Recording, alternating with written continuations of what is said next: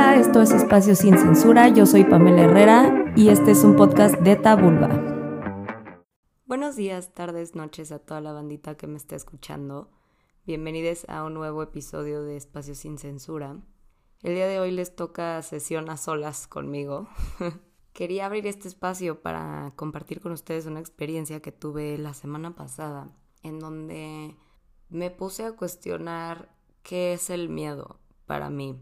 Creo que el miedo es una, emoción, una sensación que, que todos, todas y todos en algún momento de nuestra vida hemos experimentado. Sin embargo, puede que tenga un significado diferente para cada quien. Y el haberme puesto en una situación que me obligó a contemplar cuál era el significado que yo le ponía fue muy interesante, muy confrontante y muy revelador para mí en muchísimas formas. Todo empezó por Marcela Machicura. Si no la siguen en Instagram, síganla. Les voy a dejar, de hecho, su, su user en la descripción del episodio. El punto es que Machi y yo somos grandes amigas. Machi se dedica a la sanación. Y dentro de las muchas cosas que hace, el 22 de febrero de 2022, donde quienes están metidos, metidas, metidas en este trip de la espiritualidad, y el esoterismo y todo lo holístico, pues podrán saber que este día se abrió un portal muy importante, ¿no? Para decretar, para manifestar, para bla, bla, bla, lo que ustedes quieran. Y ella decidió convocar a una ceremonia de fuego. Me escribió un mensaje unos días antes y yo sin hacer demasiadas preguntas acepté, porque siempre acepto las invitaciones de Machi porque sé que me van a llevar a lugares magiquísimos. Le hablé a una amiga, Ana Paula de Rising Love. Ya estuvo aquí invitada en el podcast, vayan a escuchar el episodio que tengo con ella. Y ella tampoco hizo demasiadas preguntas, simplemente aceptó a venir conmigo. Y bueno, sin hacerles el cuento muy largo, llegamos a la ceremonia. Era en un lugar aquí en la Ciudad de México, pero un poquito alejado, como de todo el caos citadino, en una casa en Desierto de los Leones. Y de repente entramos y nos damos cuenta que había como un camino de fuego y un hombre estaba como preparando unas brasas. Y de repente nos cae el 20 de que sobre esas brasas, en algún momento de la noche, íbamos a tener que caminar. Creo que no hace falta decirles que en ese momento, tanto Ana Paula como a mí se nos fue el estómago al piso. Ni ella ni yo habíamos leído bien las instrucciones de lo que nos estábamos metiendo y ya estábamos ahí de pronto, ¿no? Ya no había marcha atrás, ya no había el con permiso ya me voy, ya estábamos ahí frente a una situación que era inevitable. Y pues lo aceptamos, lo aceptamos en nuestro corazón, em, se fue dando la ceremonia poco a poco y de pronto pues llegó el momento en el que todas las personas que estábamos ahí en esa ceremonia teníamos que caminar sobre las brasas.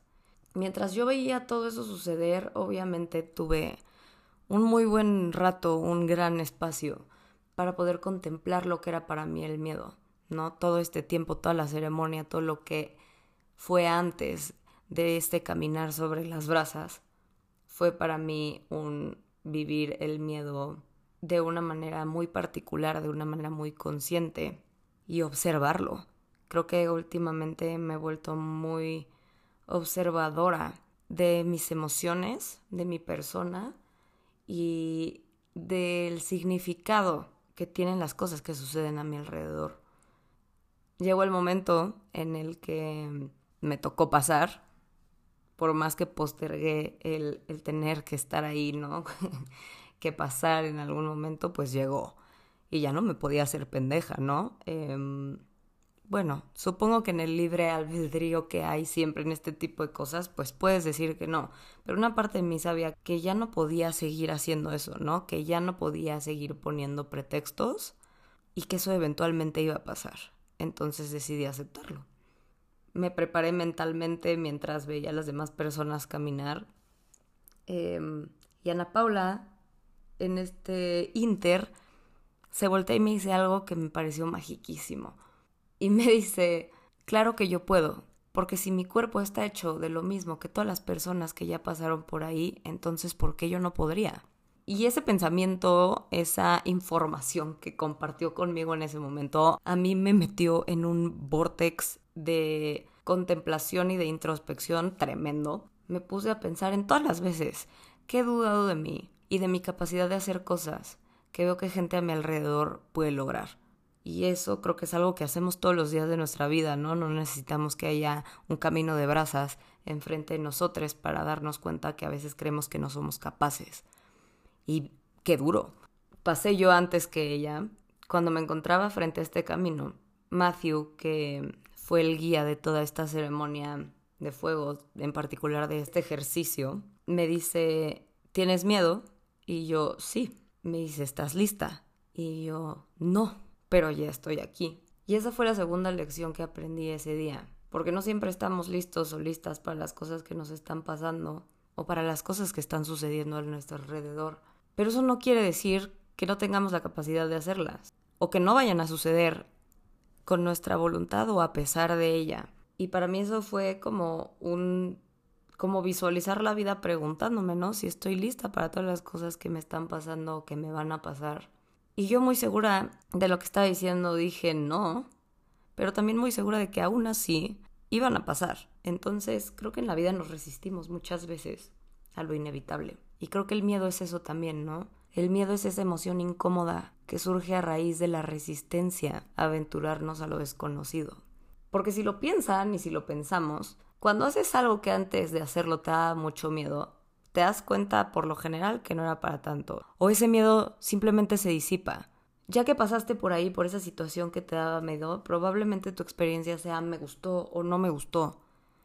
Pero nunca va a ser sigo teniendo miedo, porque ya pasó. No sé si me explicó, pero creo que es algo que pude observar acerca de, de lo que yo concibo como miedo. Machi alguna vez justamente compartió con nosotros un pensamiento que se ha quedado conmigo mucho en estas últimas semanas y es que a lo que más le tiene miedo el ser humano es al miedo. Y me hizo todo el sentido del mundo en ese momento, porque yo no tenía miedo de que me gustara, no tenía miedo de que no me gustara, no tenía miedo de que me doliera o no me doliera, tanto como tenía miedo de tener miedo. Y en el momento que puse el primer pie sobre esas brasas, me di cuenta que que honestamente caminar sobre arena caliente ha sido peor en muchísimas ocasiones. Y mm, que si mantenía mi mente en el presente, mi energía no se podía fugar hacia esos lugares en donde yo podría dudar. Y entonces ese miedo no podría estarse alimentando. Todo lo que pensé antes de poner un pie sobre las brasas, lo pude ver como todo ese diálogo interno que tengo cuando me dejo llevar por mis pensamientos limitantes pude observar que antes de dar el primer paso en, ese camino, pensé cosas como no voy a poder, esto me va a doler, porque estoy aquí, no lo voy a lograr. Todos pueden, pero yo no. Y me di cuenta que esos son pensamientos que tengo, quizá no diario, quizá no todo el tiempo, pero al menos uno de pronto se asoma.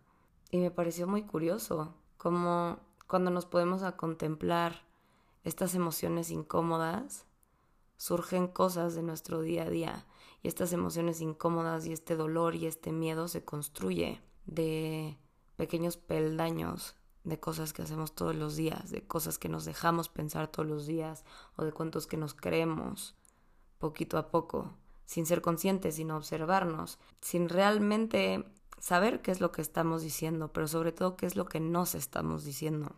Hace poco me tocó ir a un festival de música en donde descubrí a un artista que me encantó se llama Green Tea Peg.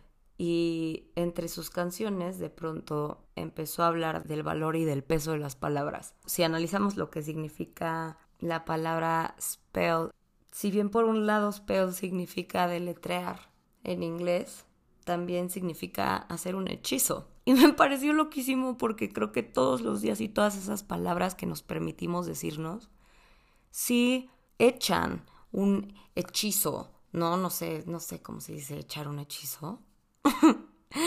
si alguien puede articular esta frase mejor que yo, lo agradecería. Pero creo que es bien real. Creo que decretamos en nuestra palabra muchas de las cosas que nos suceden en nuestro día a día o mucha de la realidad que creemos que es la única posible para nosotros, nosotras o nosotres. Y se me hizo algo poderosísimo. Volviendo a, a este día y a esta ceremonia, me di cuenta de cómo yo solita me estaba decretando en un lugar de imposibilidad, mientras que frente a mí estaba la prueba de que sí se podía. Porque si es cierto lo que Ana Paula me estaba diciendo de que mi cuerpo está hecho lo mismo que las personas que acaban de pasar, entonces ¿por qué yo no podría? Y la razón es porque yo ya había decretado para mí una realidad a través de mis palabras y a través de mi diálogo interno. Fue un renacer pequeño para mí, darme cuenta de la connotación que le damos a las cosas. Porque si me hubieran tapado los ojos y no me hubieran enseñado que era un camino de brasas y simplemente me hubieran dicho, imagina que estás en la playa y vas a caminar sobre arena caliente, no la hubiera pensado tanto. Quizás si me hubiera tardado en decir, mmm, qué hueva, quizás duele un poco. Pero realmente no hay ningún argumento lo suficientemente válido como para pararme de, de emprender este camino, ¿no? Pero porque cuando me dicen que son brasas, entonces sí la pienso.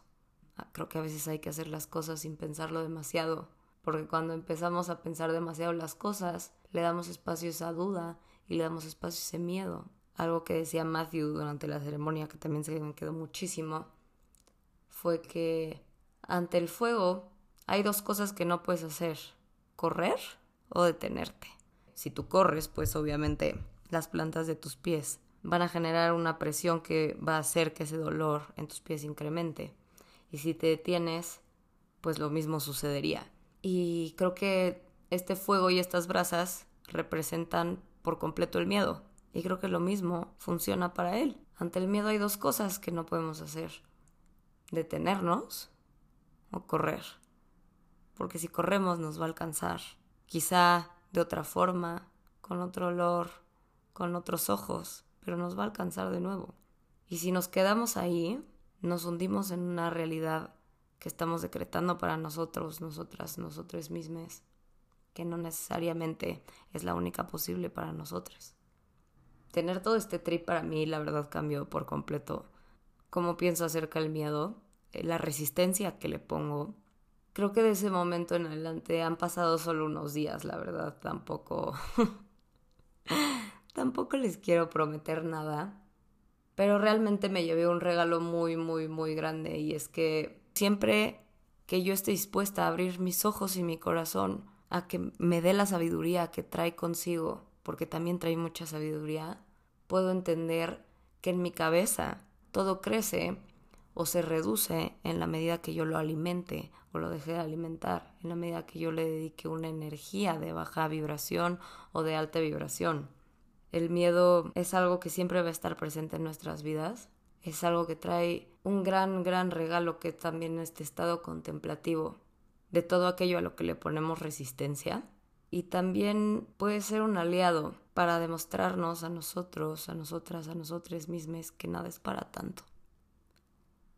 Eso fue todo por hoy. Les agradezco que se hayan quedado a escuchar este trip y este portal en el que entré por no haber leído un flyer bien, básicamente. no hay video de este episodio. Son las 12 en un martes. Estoy en pijama en mi cuarto. Pero les agradezco que se hayan quedado hasta aquí y hayan escuchado todo esto. Los las les invito a que sigan el canal de YouTube. Está ahí el episodio de Brecha Orgásmica, que es el primero estrenando el canal. Vienen muchos más adelante. Si les gustó este episodio, compártanlo. Quiero compartirles también que las redes de Tabulba son Tabulba con B chica, como ya saben, y llamarles o pedirles su ayuda a que interactúen más con la página de Instagram sobre todo porque como cualquier otro proyecto de sexualidad o temas tabú pues estamos pasando por un shadow ban bastante culero. Pero yo sé que este audio que este episodio va a llegar a los oídos indicados y ustedes me van a ayudar a salir de ahí. Eh, les recuerdo que la página web es tabulba.com les mando muchos muchos saludos y un besito. Bye bye Gracias por escuchar el podcast de hoy. No olvides hacer algo sucio patrocinado por Tabula.